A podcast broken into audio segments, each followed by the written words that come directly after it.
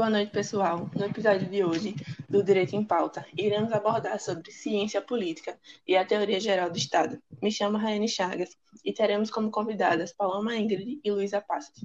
A discussão de hoje vem com o intuito de conhecimento das instituições, já que vivemos em sociedade, o que torna necessário e de extrema importância que tenhamos consciência de como ela está organizada e o papel que ela representa. Saber de que forma e através de que métodos os problemas sociais serão solucionados. A ciência política é assunto entre juristas, mas não só eles devem ficar por dentro da noção do Estado, mas o público em geral também. Pode-se dizer que a teoria, que tal teoria é uma disciplina de síntese que sistematiza não só os conhecimentos jurídicos, mas também os filosóficos, sociológicos, políticos, históricos, antropológicos, econômicos e psicológicos, valendo-se de tal conhecimento para buscar o aperfeiçoamento do Estado. Então, por que não falar desse assunto aqui, não é mesmo?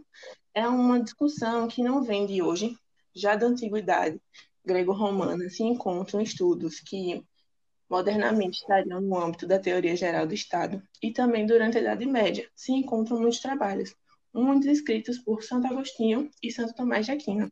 Passo minha fala agora para a Luísa, que vai se aprofundar um pouco mais do assunto. Boa tarde. É, então, a grande revolução nos estudos políticos, com a busca de generalizações a partir da própria realidade, ocorre com Maquiavel. Ele fazia uma observação aguda de tudo que ocorria na sua época em termos de organização e atuação do Estado. Dessa forma, conjugando fatos de épocas diversas, chega a generalizações universais, criando assim a possibilidade de uma ciência política. Por vários motivos, Maquiavel sofreu restrições e deturpações durante vários séculos. Durante vários séculos. Hoje, na Itália, há um reconhecimento generalizado de sua extraordinária importância. Finalmente, no século XVIII, vai desenvolver-se na Alemanha um trabalho de sistematização jurídica dos fenômenos políticos, tendo por objeto o conhecimento do Estado.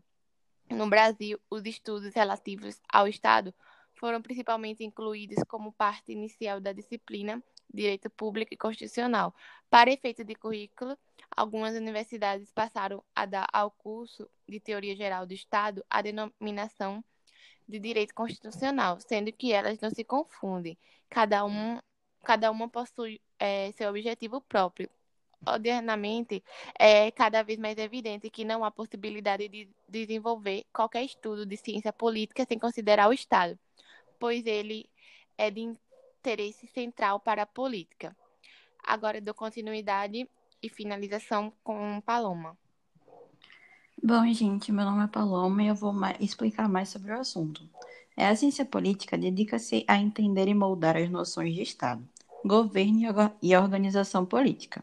E pode estudar também outras instituições que interferem direta ou indiretamente na organização, como ONGs, igrejas, empresas, etc. Alguns teóricos restringem o objetivo de estudo da ciência política ao Estado. Outros defendem que o seu objetivo é mais amplo, sendo o poder, em geral, aquilo que deve ser estudado por essa área. Dando continuação ao que as meninas falaram, é aí que a gente percebe que, para a formação do jurista contemporâneo, o estudo da teoria do Estado é indispensável. O Estado, reconhecido como pessoa jurídica, que expressa sua vontade através de determinadas pessoas ou determinados órgãos, se apoiam, portanto, no poder jurídico, sem perder seu caráter político. A ciência faz o estudo da organização e dos comportamentos políticos, tratando dessa temática à luz da teoria política, sem levantar em conta elementos jurídicos. Quanto ao objeto da teoria geral do Estado, pode-se dizer que é o estudo do Estado sobre todos os aspectos, incluindo a origem, a organização, o funcionamento e as finalidades, compreendendo tudo o que existe no Estado e que influi sobre ele. O que é importante observar é que o Estado apresenta-se como um objeto diverso. É possível fazer-se um agrupamento das múltiplas orientações, reduzindo-se a três diretrizes fundamentais, uma orientação que se poderia identificar como uma filosofia do Estado, enfatizando a busca de uma justificativa para o Estado em função dos valores éticos da pessoa humana, distanciando da realidade concreta. Uma segunda orientação coloca-se em sentido oposto, dando absoluta preponderância aos fatos concretos, colocando acima de tudo a realidade, aproximando-se muito de uma sociologia, de uma sociologia de Estado. E a terceira é a que reúne os autores, que admitem e só consideram o Estado como realidade normativa, criado pelo direito para realizar fins jurídicos, afirmando-se assim um formalismo jurídico que só estuda Estado a partir das considerações técnico-formais. Para Alexandre Gropali, que foi um dos autores que compreenderam a necessidade de considerar o Estado como um todo dinâmico, passível de ser observado sobre vários ângulos, mas sempre conservando uma unidade indissociável.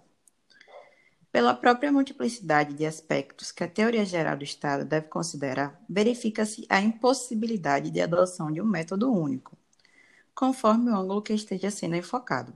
Haverá um método mais adequado, utilizando-se a indução para obtenção de generalizações a partir de fatos considerados isoladamente, a dedução, sobretudo para explicação de fatos particulares ou para fixação de perspectivas, e o método análogo, para estudos comparativos.